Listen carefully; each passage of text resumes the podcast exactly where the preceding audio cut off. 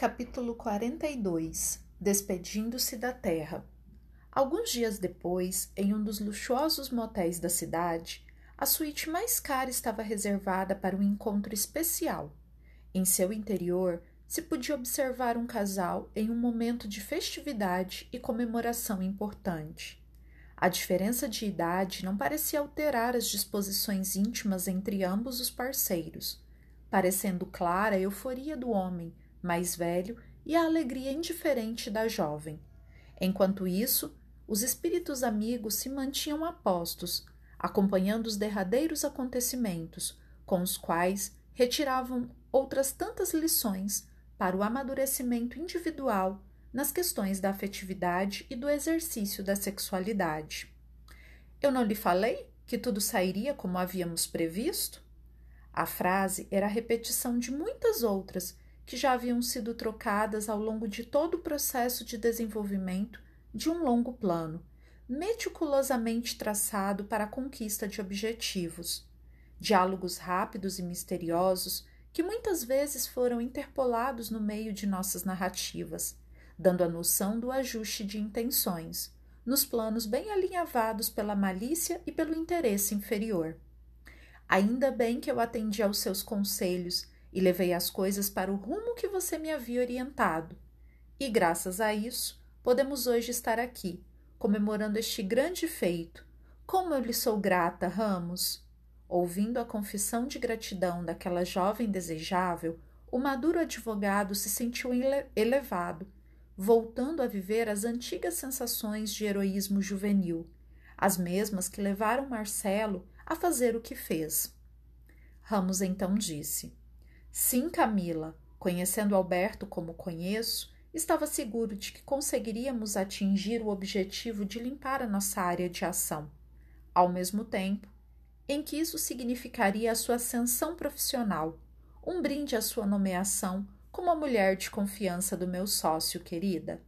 E a champanhe cara era vertida em comemoração ao sucesso triunfante do plano de ambos, graças ao qual Camila, amante de Ramos, era colocada no lugar de Leandro, diretamente ligada ao sócio Alberto, o que, o que permitiria que seus movimentos pudessem ser diretamente controlados pelo falso amigo de tantos anos.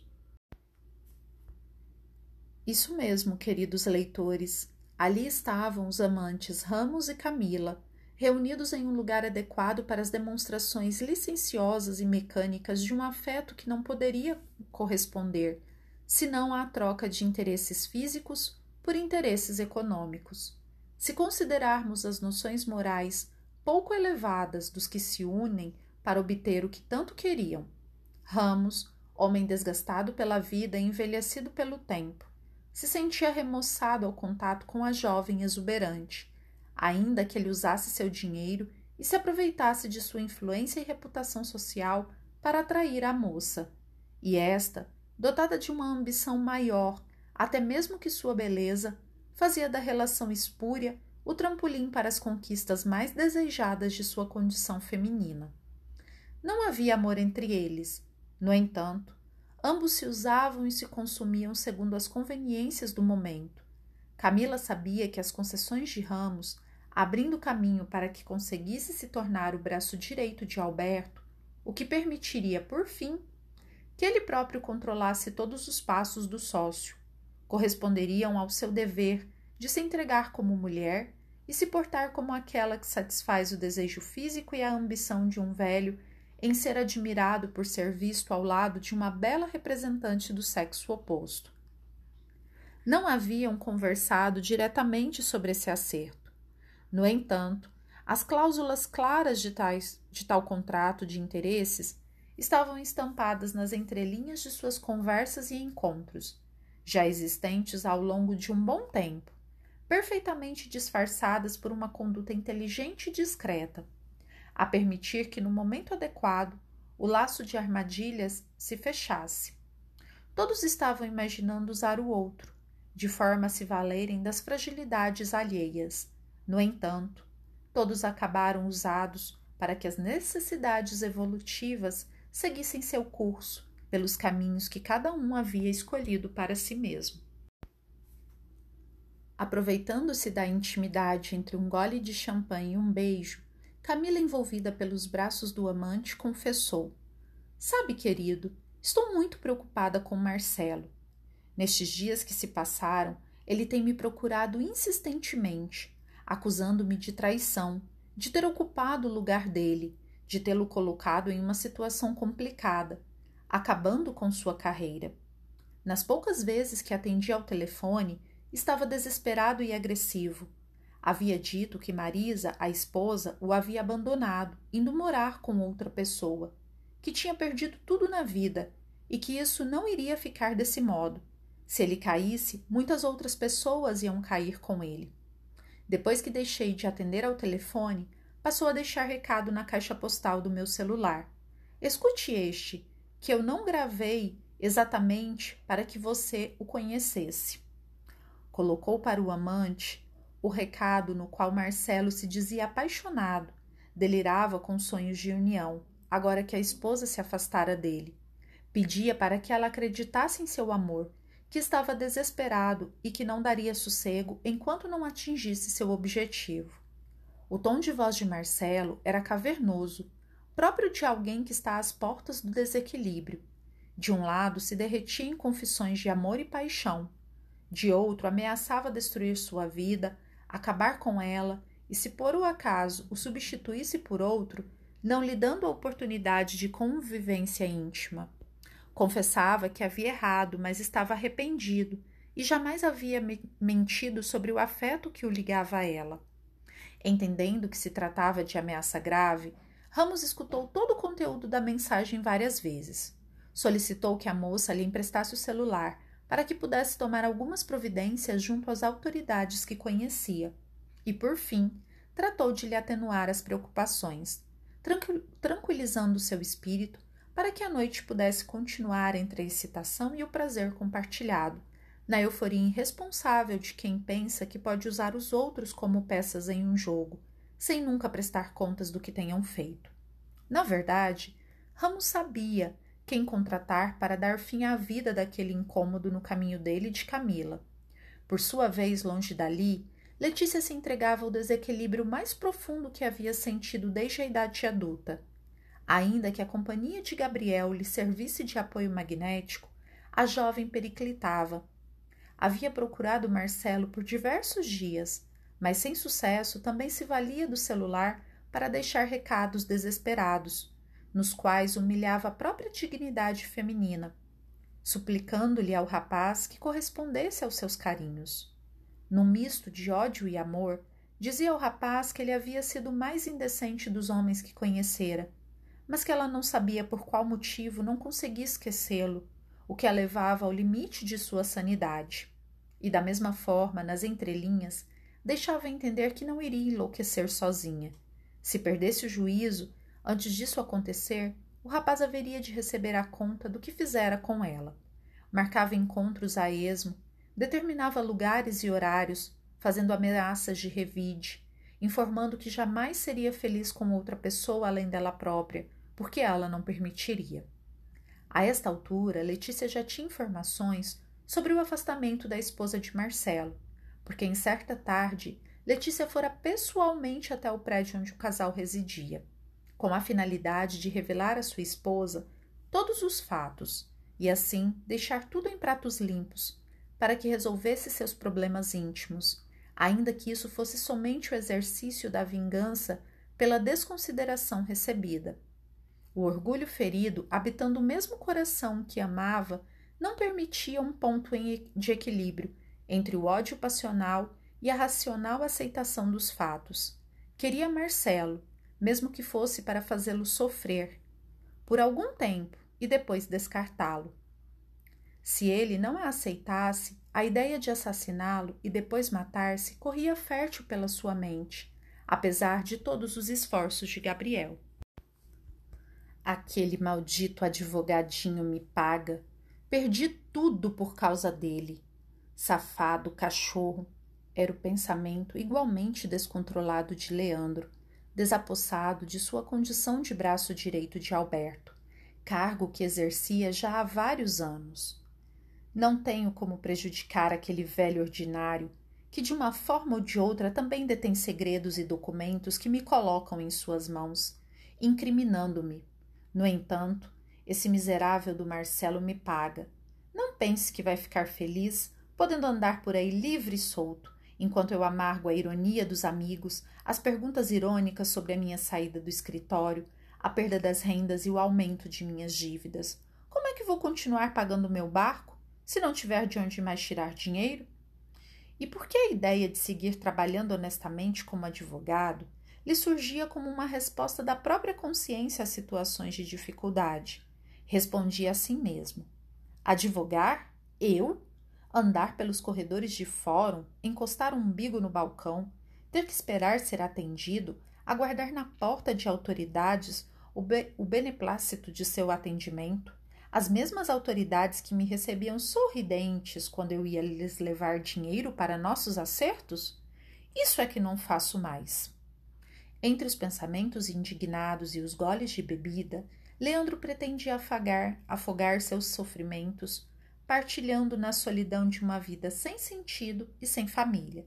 Anos atrás, seduzido pelas conversas de Alberto e Ramos, que sempre enalteciam a condição de homens criados para as aventuras inconfessáveis do sexo livre, resolvera romper seu casamento, porque sua esposa não mais lhe correspondia ao ideal de mulher atraente e escultural, preferindo trocá-la por mocinhas oportunistas, com as quais flertava e se distraía periodicamente, sem se apegar, senão, aos seus corpos e curvas, pagando-lhes quanto pedisse. Agora não encontrava em nenhum de seus corpos quentes e insaciáveis o apoio amigo, a condição de companheiras pacientes e compreensivas, capazes de escutar seus desabafos e entender seus sofrimentos. Para as mocinhas, tempo era dinheiro, e por mais que pagasse, escutavam suas queixas como máquinas registradoras, olhando para o relógio como se não passasse de caça-níqueis, indiferente às suas dores. Não, aquele era o momento que o calor da velha companheira, aquela que suportava as suas equivocações e que tolerava seus achanques, graças aos anos vividos juntos desde o frescor da juventude. No entanto, Leandro estava sozinho. A única companhia que o envolvia era a de Demétrio, o espírito que o espreitava com as ordens de Josué. Antes de terem sido afastados daquele círculo trevoso no qual havia se transformado o escritório, além das entidades que esse hipnotizador arrebanhara, com seu poder para induzir sua vítima desequilibrada a praticar o crime contra Marcelo. Veja, Leandro, sugeria ardiloso o espírito obsessor. Como você está desesperado e Marcelo se encontra todo feliz? Não acha que há uma grande injustiça nessa história? Ele, sem querer, sem qualquer consequência, jovem ainda, pleno para retomar sua vida profissional, enquanto que você aí acabado, jogado às traças como um velho inútil? Em breve, Marcelo estará tomando seu lugar junto ao corpo quente dessas menininhas que você usa e elas jamais quererão saber quem você é. Vai deixar as coisas ficarem assim? Leandro não ouvia as palavras de Demétrio na acústica física, mas uma indignação crescia em seu íntimo, facilitada pela imersão do cérebro nos fluidos etílicos, sempre nocivos para o desequilíbrio e para a clareza nas tomadas de decisão. Era a resposta de seu espírito imaturo para os insucessos diante da vida, nas perdas de cada instante. A sociedade moderna, tendo adestrado os homens para serem hábeis e astutos competidores, não os treinou para enfrentarem a derrota com a mesma coragem com que atiram às lutas da conquista material.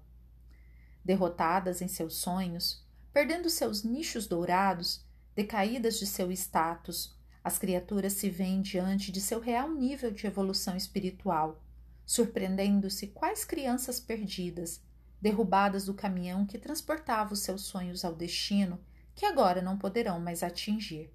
E por causa disso, a maioria se permite o exercício da autodilaceração, da depressividade, da vontade de vingar-se do mundo, das pessoas, atribuindo culpas e responsabilidades a todos aqueles que surjam à frente dos seus pensamentos. A vergonha da derrota ainda não foi convenientemente transformada pelas pessoas em uma força de reação no caminho da autossuperação, da renovação de esforços, da ruptura com o passado de erros, para a construção de um futuro diferente. Os que, perdei, os que perdem seu tempo nos caminhos da indignação infantil, procurando responsáveis pelos momentos dolor dolorosos que passaram, são homens e mulheres pela metade, não crescidos espiritualmente, carentes de confiança em si mesmos, em uma força superior que só lhes parecia existir enquanto lhes favorecia com concessões e regalias. Assim, Leandro não passava de um infante, mobilizado por forças e influências perniciosas que encontraram apoio e espaço em seus pensamentos de autocompaixão, a fim de que, semeadas as ideias de vingança, tais sementes pudessem produzir os efeitos determinados por Josué. Não, aquele safado há de me pagar o desaforo, acusando-me sem provas e me colocando naquela situação desagradável Perdi tudo por causa dele.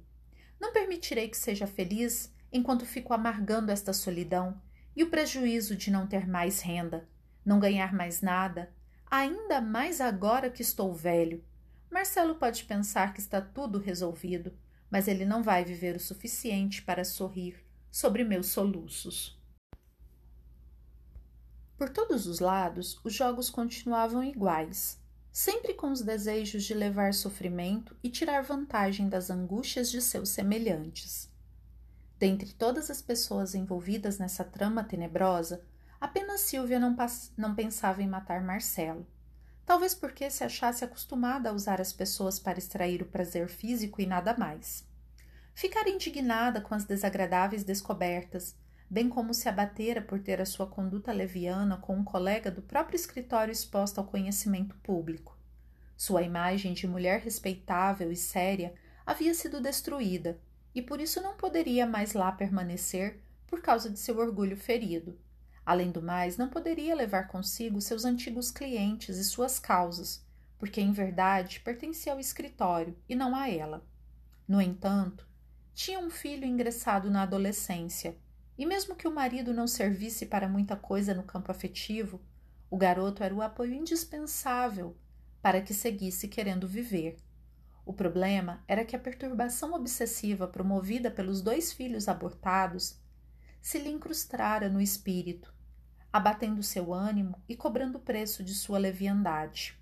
Suas forças escasseavam e sua mente se sentia frágil, constantemente convocada ao suicídio.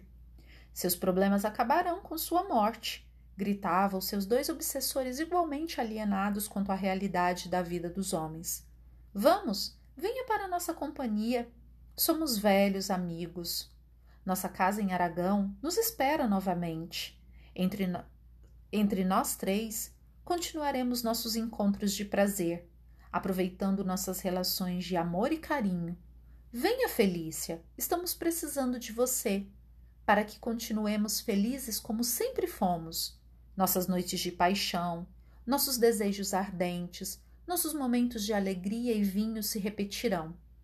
E as sucessivas lembranças caíam sobre sua consciência, como um fogo a requeimar sua alma, traduzindo-se em insatisfação para com a vida presente, em vontade de morrer para ser feliz, e ao mesmo tempo, em pavor diante de uma morte que a colocaria nas mãos de seus próprios adversários desencarnados, os quais costumava encontrar frente a frente nos momentos de sono físico. Nessas horas noturnas, a agitação espiritual impedia que sua mente descansasse. A presença das duas entidades grudadas em seu perispírito como dois tumores enraizados nela mesma proporcionava-lhe momentos de pavoroso desespero, numa luta incessante ineficaz para arrancá-los de seu perispírito. Os únicos instantes de felicidade eram aqueles quando seu filho se acercava de sua cama, preocupado com seu estado de desequilíbrio, a lhe pedir: Mãe, não fique assim, eu preciso de você. Vamos, melhore para mim. Não fique doente, se ajude. Eu já lavei a louça do almoço como você sempre me pediu, mas eu nunca me preocupei em fazer. Por favor, mãe, não fique assim. As solicitações do menino rapaz eram extremamente pungentes, única demonstração de afeto verdadeiro que havia impedido Silvia de buscar o recurso do suicídio, como se, isso, como se isso fosse o fio de esperança a mantê-la lúcida e em busca de uma solução para sua angústia. Filho, mamãe está tentando não ficar assim. Reze por mim, por favor. Fique comigo. Estou precisando de você mais do que qualquer coisa. E entre os dois espíritos, adversários do passado, estreitava-se o laço de um verdadeiro afeto e confiança que se enriquecia naquelas horas de sofrimento que os unia, rasgando o véu da queda moral, do ódio e do desejo de vingança que os havia marcado naquela época em que ela se fizera amante dupla do pai e do filho na antiga Aragão espanhola. Os momentos de aproximação de ambos eram um esforço tão intenso do filho para a recuperação de sua mãe que até mesmo o coração indiferente do marido, acostumado a uma relação mecânica e formal com Silvia, viu-se tocado pelo seu abatimento e pelo carinho desse filho. Vamos, pai, não fique aí lendo o jornal enquanto a mãe está sofrendo. Ora, menino, sua mãe não está tão mal assim, respondia o pai, enquanto não se dirigia até o quarto, coisa para o qual foi compelido pelas mãos do garoto agoniado. Vamos comigo, pai. Venha ver. Acho que a mãe precisa de um médico. Levado até o quarto, já que ambos não dormiam juntos há muito tempo, o aspecto de Silvia foi o suficiente para que Jamil, o esposo, não se mantivesse mais indiferente a seu estado. Silvia, mas o que está acontecendo com você, mulher? Ora, Jamil, estou cansada, desempregada, e só tenho Alexandre para me amparar, falou ela sem desejar acusá-lo de nada. Não, mãe, o pai está aqui também e vai me ajudar a salvar você, disse o menino. Vendo que a voz do filho era do desespero diante da impotência, Jamil esqueceu-se daquela leviana mulher, que sua velha conhecida de aventuras da mocidade acabara engravidando, para, conforme ele sempre desconfiara, segurar um bom partido. Naquele momento, diante de seus olhos, estava a mãe de seu filho, um outro ser humano, de olhos encovados, semblante amedrontado e corpo fraco, preso a um leito, não mais para a sensação prazerosa do gozo irresponsável. Ali, um outro ser vivo recolhia o fruto amargo de suas semeaduras. Sim, Alexandre, nós iremos ajudar sua mãe para que melhore. Vendo as palavras titubeantes de Jamil, Silvia respondeu não desejando ser objeto de sua compaixão piegas. Não desejo ser peso para seus ombros, Jamil. Nós sabemos como tem sido nossa vida e não espero que, veja, que se veja obrigado a me conceder aquilo que nunca lhe ofereci, no carinho, na atenção e no devotamento que jamais lhe dediquei. Jamil então respondeu: Não se preocupe, Silvia. Nós todos temos errado, muito, e não há óleo como a antiga namorada das ilusões mortais. Olho para você como um ser humano como eu, sabendo que se eu tivesse em seu lugar, seu coração adotaria para comigo a mesma atitude que espero poder ter para com você. Os olhos da mulher se fizeram molhados pelo comentário carinhoso e espontâneo do marido, já que ambos, desde há muito tempo, se haviam esquecido que uma união se constrói não de sexo, de prazer, de culto ao corpo, mas sim de afetividade, solidariedade, palavras de apoio e estímulo e de mãos estendidas. Ali estava aquele que ela enganara tantas vezes nas aventuras imaturas e sem sentido, mas que agora representava para suas dores o apoio necessário para tentar sair daquele confuso no qual sofrimentos físicos mesclavam o abatimento espiritual e desejo de morrer. Ao contato com o afeto do filho e a atenção do marido, a esperança de Silvia se fez mais intensa. Vendo que não poderia ser digna de sua ajuda de tal porte sem corresponder com sinceridade e autenticidade, cansada da vida mentirosa de prostituta de luxo que levava, adotou a decisão de, por primeira vez, ser verdadeira diante dos olhos e ouvidos do companheiro prestimoso daquele instante. Pedindo ao filho que os deixasse sozinhos e o esposo que se sentasse ao seu lado no leito, passou a revelar-lhe o longo rosário de dores morais e atitudes pouco dignas a que se permitira, coisas que não eram de todo desconhecidas do marido, nos fingimentos consensuais que ambos se permitiram, apenas para manter as aparências e para que o filho não ficasse sem uma casa nos moldes tradicionais das famílias estruturadas. Ambos se haviam autorizado a manutenção de uma vida sexual independente, desde que preservados os, os limites do lar, onde se apresentavam como pessoas distintas, ou ao menos respeitáveis. Tudo isso que você está me contando, Silvia, apesar de nunca ter tido conhecimento anterior, já supunha, porque a minha vida, desde nosso ajuste há tantos anos, também tem sido trilhada por esse mesmo padrão. Eu sei, Jamil, e não desejo que você se sinta obrigado a contar sua rotina apenas que diante de sua atitude generosa para comigo, não, não gostaria que me apresentasse aos seus olhos sem confessar meus erros, sentindo nojo da podridão que me atola a alma, ainda que você não se importe com eles. A sua conduta amiga me faz lembrar da mulher honesta que fui um dia, necessitada de me arrumar financeiramente para poder estudar, entreguei-me a uma, a uma prática devassa na qual, durante a noite, ganhava o dinheiro que me sustentaria os estudos e a vida durante o dia. Ali encontrei um rapaz que se deixou envolver por meus caprichos e experiências na cama, e então apaixonou-se por mim. Ele não era livre, ainda que não fosse casado, enquanto eu e você já namorávamos. Depois de algum tempo de convivência, temi que acabassem descobrindo a vida dupla que levava. A paixão do garoto, que pertencia a uma família rica e também tinha lá seus interesses, me fez desejar não perder a oportunidade de arrumar um bom casamento. De um lado, você, entusiasmado com o nosso relacionar, minha beleza juvenil e excitante. Um homem um pouco mais maduro e posicionado, ainda que sem tantos recursos quanto o rapaz. Do outro lado, o um mocinho inexperiente, cheio de vontades e sonhos de fragilidades, facilmente manipulável pela mulher astuta e inteligente.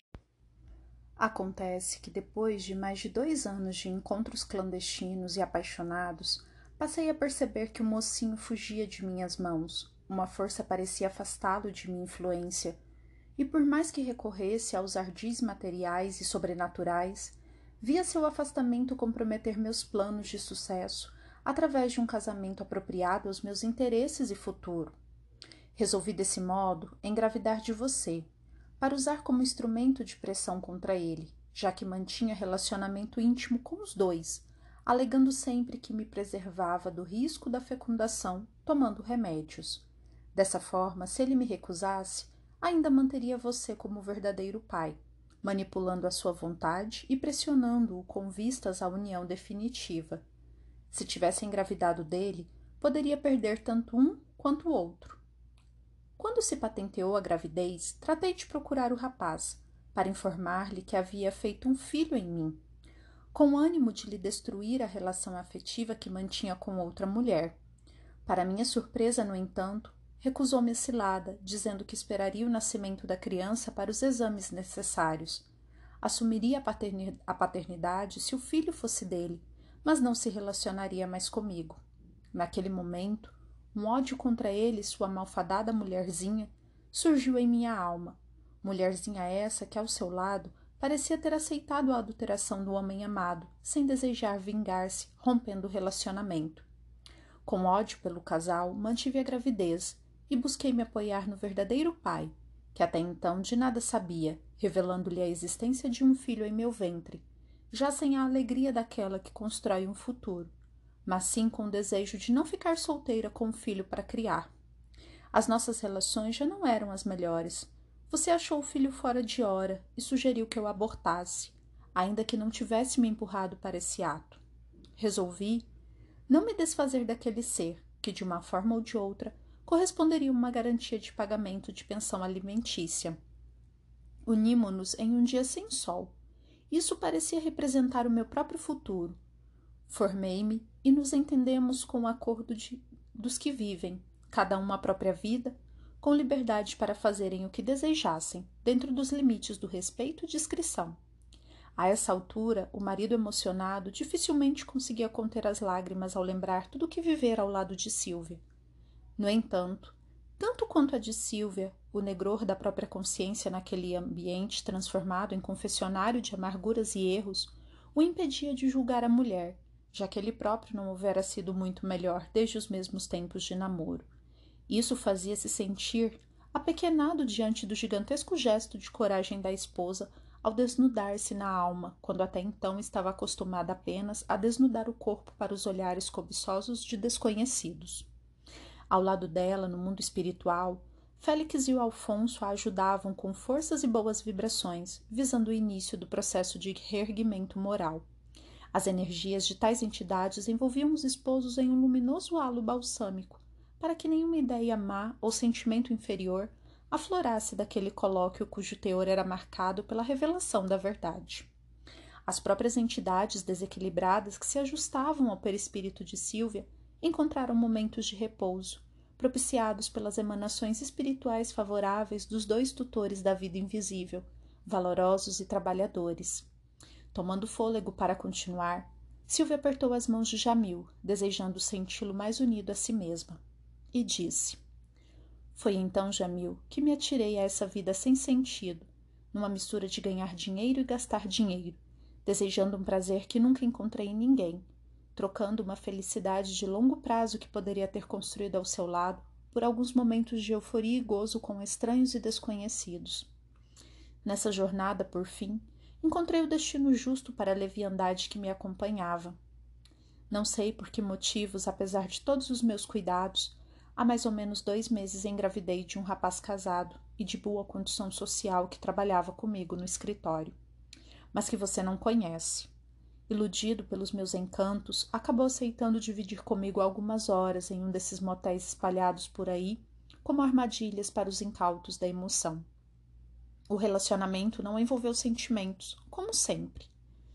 No entanto, quis o destino que eu acabasse recolhendo o fruto de tantos anos de volúpias e leviandades, dois seres começaram a ser gerados em meu ventre, e com isso perdi o meu chão.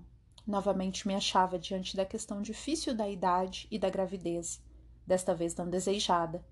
Pensei em tudo, em Alexandre, nosso filho, nas perdas que poderia acontecer em nosso modo rotineiro de viver, e imaginando qual seria o melhor caminho, optei por realizar o aborto clandestino, ainda que com toda a segurança de uma clínica decente. O rapaz não me obrigou, mas igualmente se viu aliviado quando soube de minha escolha. Há algumas semanas submeti-me ao procedimento.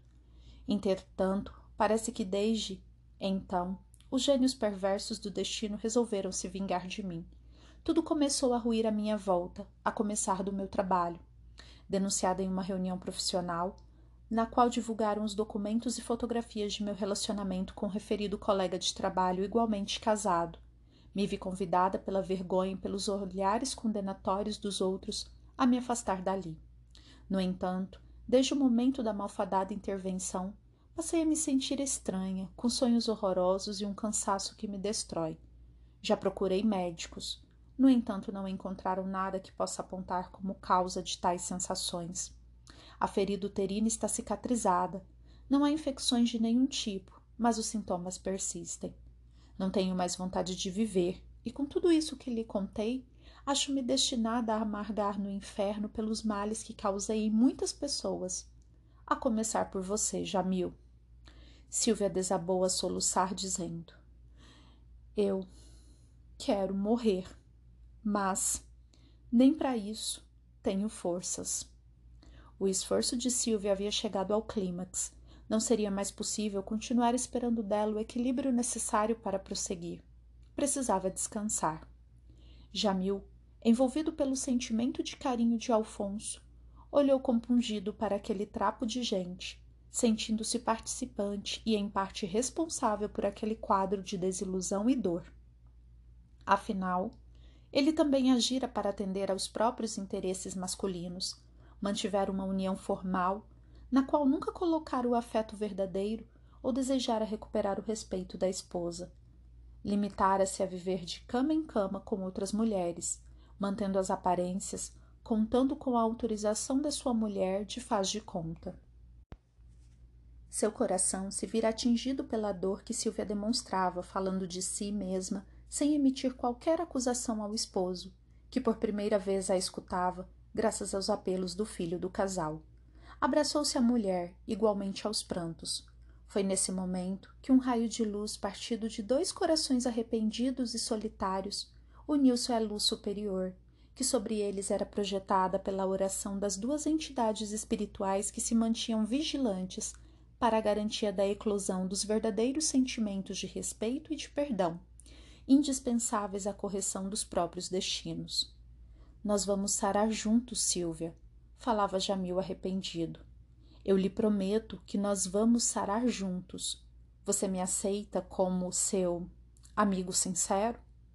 Eu não sou melhor do que você. Eu fiz as mesmas coisas ruins e me envergonho por não ter nunca tido a coragem que você está tendo agora. Falando assim, com tons de voz próprio dos que choram como crianças, Silvia se acercou ainda mais dele, como se estivesse vendo o marido pela primeira vez em tantos anos de união indiferente, e, agradecida, trouxe as suas mãos aos lábios e as beijou com sinceridade e gratidão. Vamos olhar para o futuro, Silvia. Vamos cuidar de nossa vida juntos? Silvia então disse: Você me perdoa o mal que lhe fiz? Jamil a abraçava ainda mais intensamente, e então, nesse momento, Alexandre, o filho, que escutava tudo a curta distância, se uniu aos dois para completar o quadro compungente que representava o recomeço de uma nova etapa na vida daqueles cinco espíritos desajustados, três na carne e dois fora dela. Os dias se passaram. Silvia, banhada em novas perspectivas, contando agora com a vibração necessária para sentir-se amparada pelas forças espirituais, vira-se melhorada, ainda que estivesse fraca e com a persistência dos sonhos horríveis. Desejando ajudá-la com sinceridade, o marido que acompanhava a recuperação difícil foi intuitivamente encaminhado pelos amigos invisíveis a buscar socorro espiritual em um centro espírita cristão, de reconhecida seriedade e trabalho eficiente no bem. Consultando a doente sobre a possibilidade de ser levada até lá, não encontrou oposição, já que ela, no fundo, havia recorrido aos auxílios invisíveis em inúmeras ocasiões para conseguir coisas materiais. Sabia da ação das entidades e, quem sabe, não poderia encontrar alento. Alfonso se ocupara de fazer chegar até eles a sugestão do recurso espiritual, valendo-se de um amigo de trabalho de Jamil, que conhecia as aflições da sua esposa enferma que lhe sugeriu o comparecimento ao centro espírita que frequentava, informando-o dos horários de atendimento da instituição vinculada à doutrina codificada por Allan Kardec. Na noite marcada para o primeiro atendimento, cheia de esperanças e amparada pelo esposo renovado pelos momentos de júbilo que passara a sentir ao lado da mulher, que reencontrara graças à dor moral compartilhada, subiram os degraus para o ingresso no ambiente da mencionada casa de oração. Ali, operosas mãos recebiam os visitantes, escutando-lhes as perguntas e oferecendo explicações e encaminhamentos para cada problema. Vendo que Jamil e Silvia estavam muito necessitados, Olívia, que se achava à porta naquela noite, percebeu que se tratava de um caso muito delicado, uma vez que, graças à sua visão mediúnica mais adestrada, percebera a existência de entidades perturbadoras ligadas ao perispírito da mulher ao mesmo tempo em que vira Alfonso junto ao casal, sorrindo e apontando a sala de entrevistas privadas para que os visitantes pudessem ter o primeiro contato com a realidade espiritual. Atendendo à orientação do mentor da casa em que trabalhava com modéstia, disciplina e obediência, Olivia acolheu-os e, com delicadeza, apontou-lhes a pequena sala à frente, postando-se à porta para anunciar os necessitados que chegavam. Filhos, temos trabalho, falou Olívia, dirigindo-se aos dois servidores do Evangelho que lá estavam para atendimento naquela noite. Pois não, mãe, pode mandar entrar, falou Gláucia, que se levantava para ir ao encontro dos que começavam a ingressar na salinha. Por favor, venham e sentam-se aqui.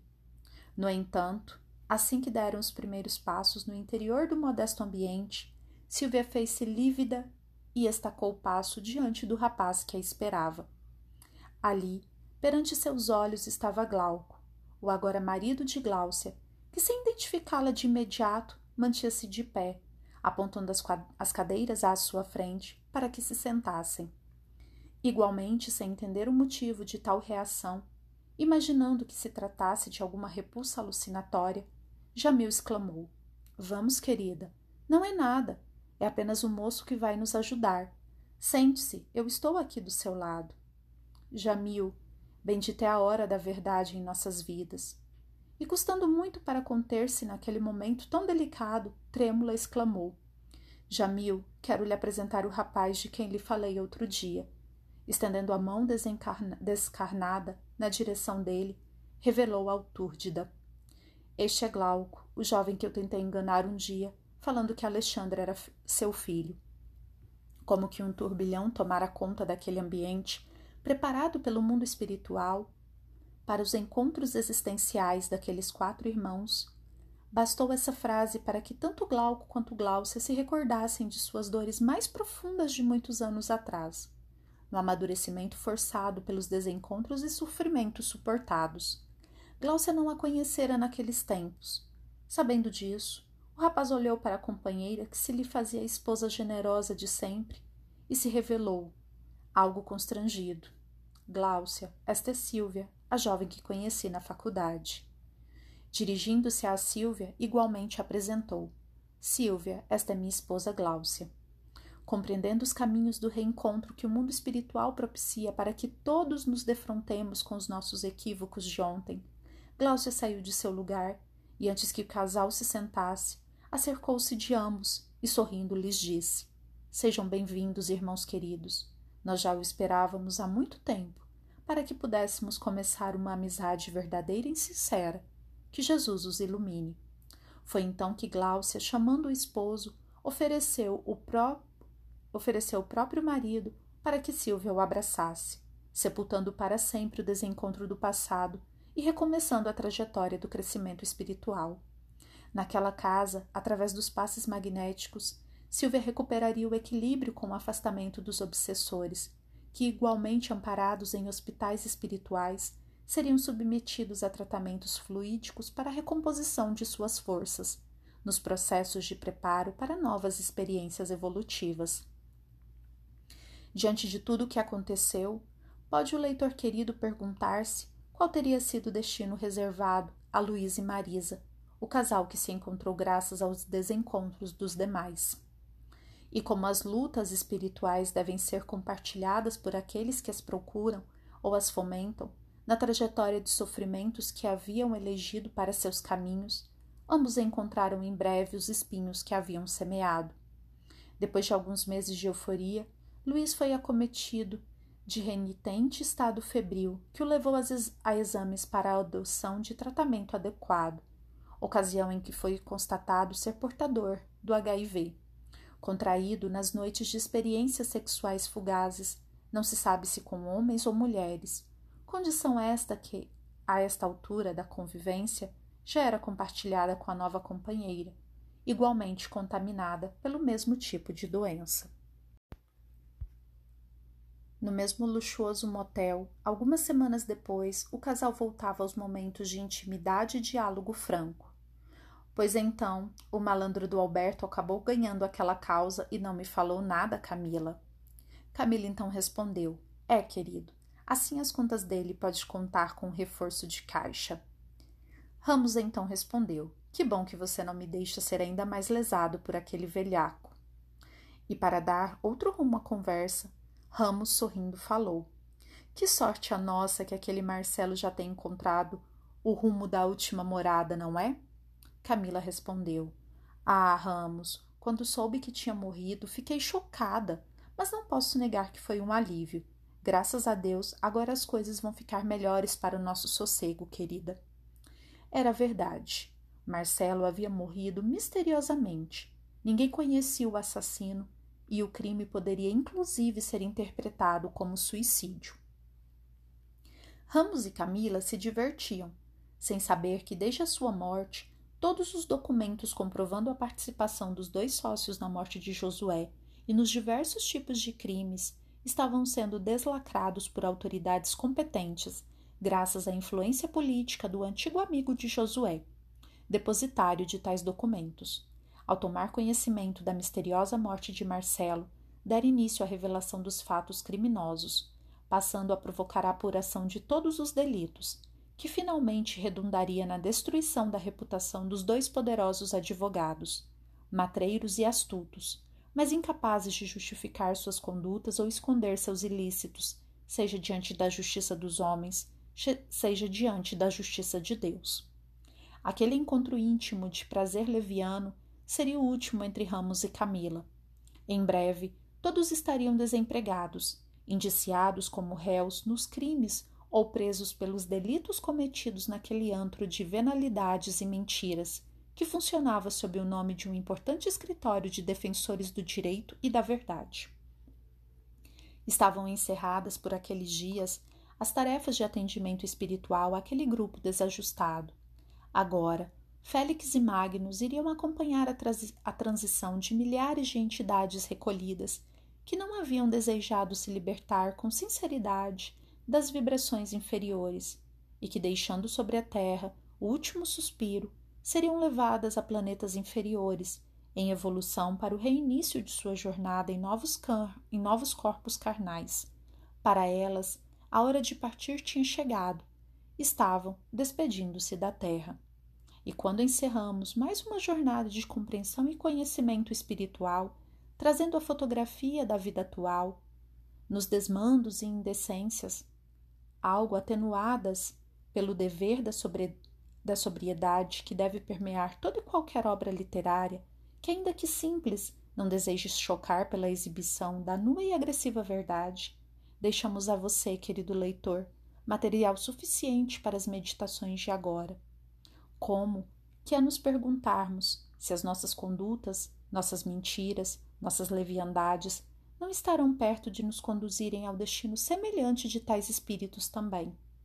Se tal circunstância haverá de apresentar-se para todos os seres que habitam o planeta terreno, procuremos viver de tal maneira que as garantias do amor, da responsabilidade afetiva, do esforço no bem, correspondam aos sinais verdadeiros de que nossa partida para um mundo mais atrasado ainda não foi a derradeira escolha de nossos atos maus ou de nossa indiferença no bem.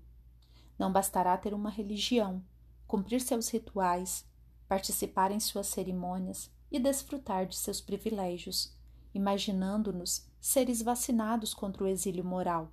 Será preciso acatar o que Jesus solicitou, aceitando em espírito e verdade tudo quanto nos seja indispensável para a demonstração de que o reino de Deus se instalou em nossos corações. Sem isso, poderemos imaginar que ainda temos muito tempo, mas em realidade nos surpreenderemos dentro do comboio de insensatos despedindo-se da Terra no rumo dos planetas primitivos. Por isso, aprendamos com Allan Kardec, na obra A Gênese, em que seu capítulo 18, Os Tempos São Chegados, nos ensina com clareza, entre outras coisas importantíssimas para as nossas reflexões, o seguinte: A nova geração. 27. Para que os homens sejam felizes sobre a terra, é necessário que ela não seja povoada senão por bons espíritos, encarnados e desencarnados, que não quererão senão o bem.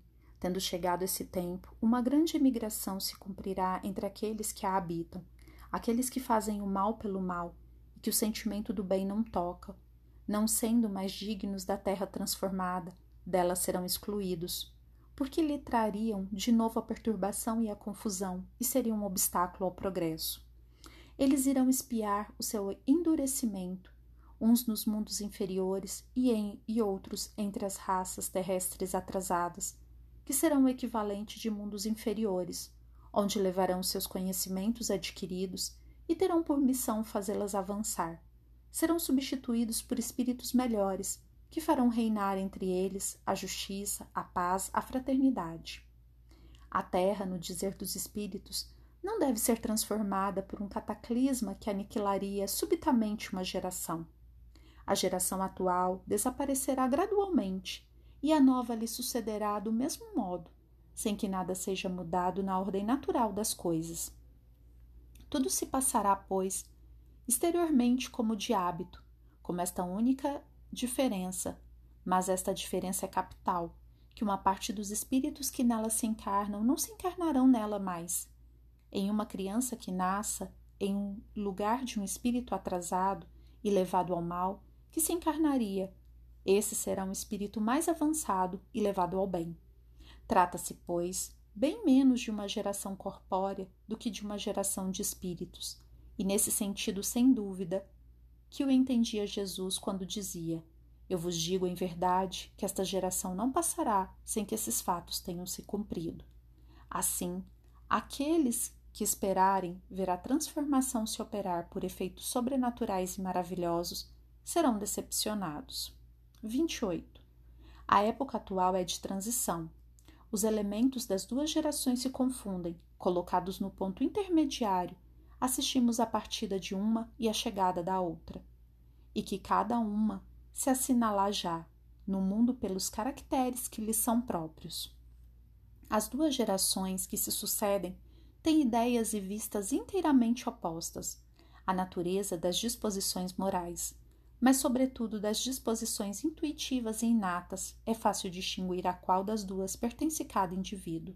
A nova geração, devendo fundar a era do progresso moral se distingue por uma inteligência e uma razão geralmente precoces, unidas ao sentimento inato do bem e das crenças espiritualistas, o que é o sinal indubitável de um certo grau de adiantamento anterior. Ela não será composta, pois, exclusivamente de espíritos eminentemente superiores, mas daqueles que, tendo já progredido, estão predispostos a assimilar todas as ideias progressistas e aptos a secundar o movimento regenerador. O que distingue, ao contrário, os espíritos atrasados é primeiro a revolta contra Deus pela recusa de reconhecer algum poder superior à humanidade, a propensão intuitiva às paixões degradantes, aos sentimentos antifraternos do egoísmo, do orgulho, da inveja, do ciúme, enfim, o agarramento por tudo que é material, a sensualidade, a cupidez, a avareza, são esses vícios dos quais a terra deve ser purgada pelo afastamento daqueles que se recusam a emendar, porque são incompatíveis com o reino da fraternidade, e que os homens do bem sofrerão sempre por seu contato. Quando a terra deles estiver livre, os homens caminharão sem entraves para um futuro melhor, que lhes está reservado neste mundo, por preço de seus esforços e de sua perseverança, esperando que uma depuração ainda mais completa lhes abra a entrada dos mundos superiores. 29.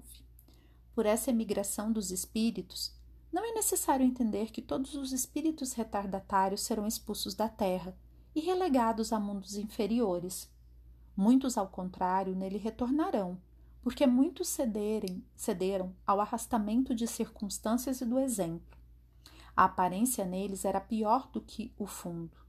Uma vez subtraídos à influência da matéria e dos preconceitos do mundo corpóreo, a maioria verá as coisas de um modo muito diferente do que quando vivos, assim como temos disso numerosos exemplos. Nisso serão ajudados por espíritos benevolentes que se interessam por eles e que se apressam em esclarecê-los e mostrar-lhes o falso caminho que seguiram.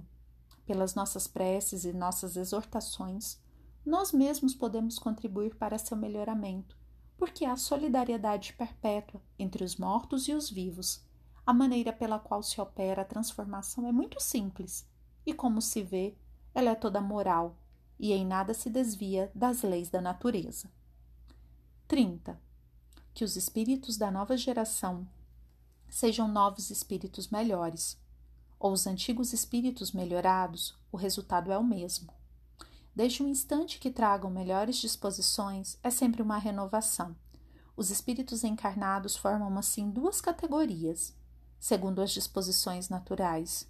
De uma parte, os espíritos retardatários que partem, da outra, os espíritos progressistas que chegam. O estado dos costumes e da sociedade estará, pois, em um povo, em uma raça ou no mundo inteiro, em razão daquela das duas categorias que tiver a preponderância. 31. Uma comparação vulgar fará compreender melhor ainda o que se passa nessa circunstância. Suponhamos um regimento composto, em grande maioria, de homens turbulentos e indisciplinados. Estes ali levarão sem cessar uma desordem que a severidade da lei penal terá frequentemente dificuldade para reprimir. Esses homens são os mais fortes, porque serão os mais numerosos. Eles se sustentam, se encorajam e se estimulam pelo exemplo. Os que sejam bons são sem influência, seus conselhos são desprezados, são encarnecidos, maltratados pelos outros e sofrem com esse contato. Não está aí a imagem da sociedade atual?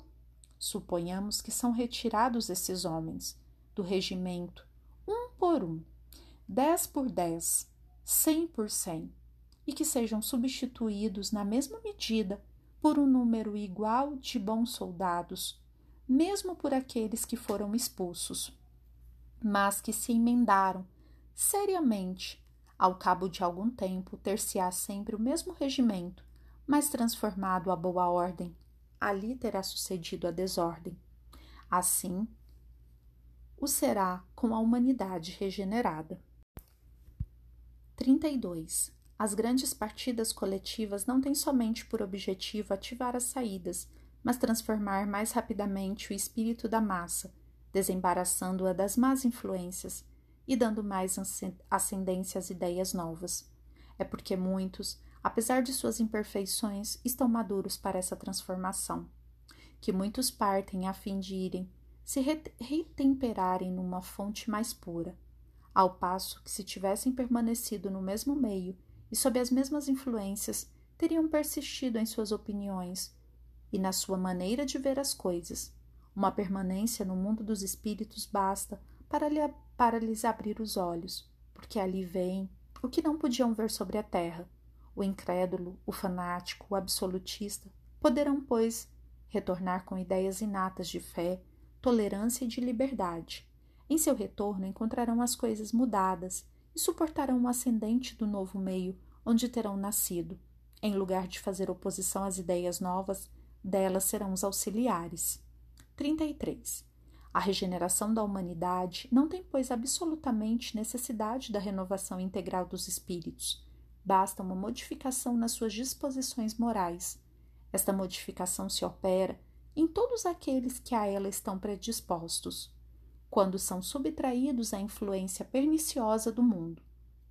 Aqueles que retornam, então, não são sempre outros espíritos, mas frequentemente os mesmos espíritos, pensando e sentindo de outro modo. Quando esse melhoramento é isolado e individual, passa despercebido e sem influência ostensiva sobre o mundo.